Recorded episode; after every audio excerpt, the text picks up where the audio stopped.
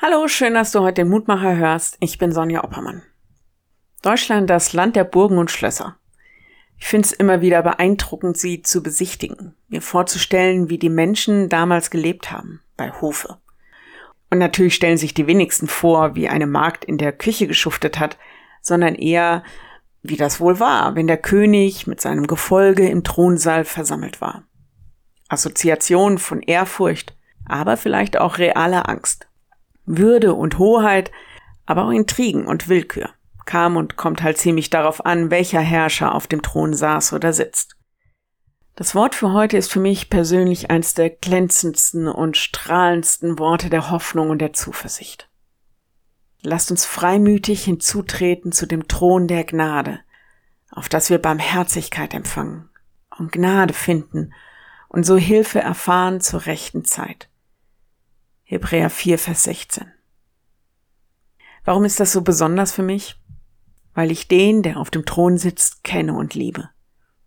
Dieses Wort ruft mir in Erinnerung, dass ich vor Gott keine Angst haben muss, dass er nicht in bloßer Willkür und Machtdemonstration auf dem Thron sitzt und regiert, sondern dass es eben der angestammte Platz für denjenigen ist, der alle Macht hat und gleichzeitig ist es der Thron der Gnade, der Güte, der Barmherzigkeit.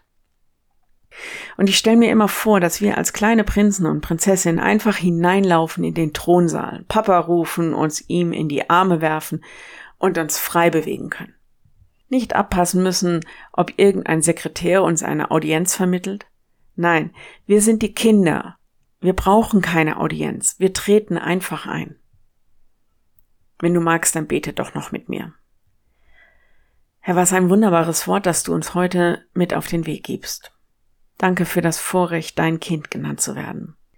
Danke für das Vorrecht, einfach einzutreten und dir unser Herz ausschütten zu können.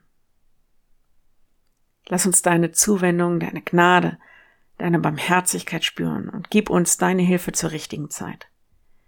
Herr, und nimm uns unsere Angst vor dir. Lass uns Ehrfurcht nicht mit Furcht verwechseln. Lass uns erkennen, wer du bist und lass uns in deiner Gegenwart nur Gutes erwarten. Du weißt um so viele Gedanken und Bilder von dir, Hilf uns, dass wir wirklich in guter Weise dich kennenlernen, dir in aller Freiheit begegnen können, an dich glauben können. Wir atmen ein und atmen aus. In deiner Gegenwart, vor dem Thron deiner Gnade und wir beten dich an. So öffne uns deine Gnade, geh mit uns in diesen Tag und in die Nacht.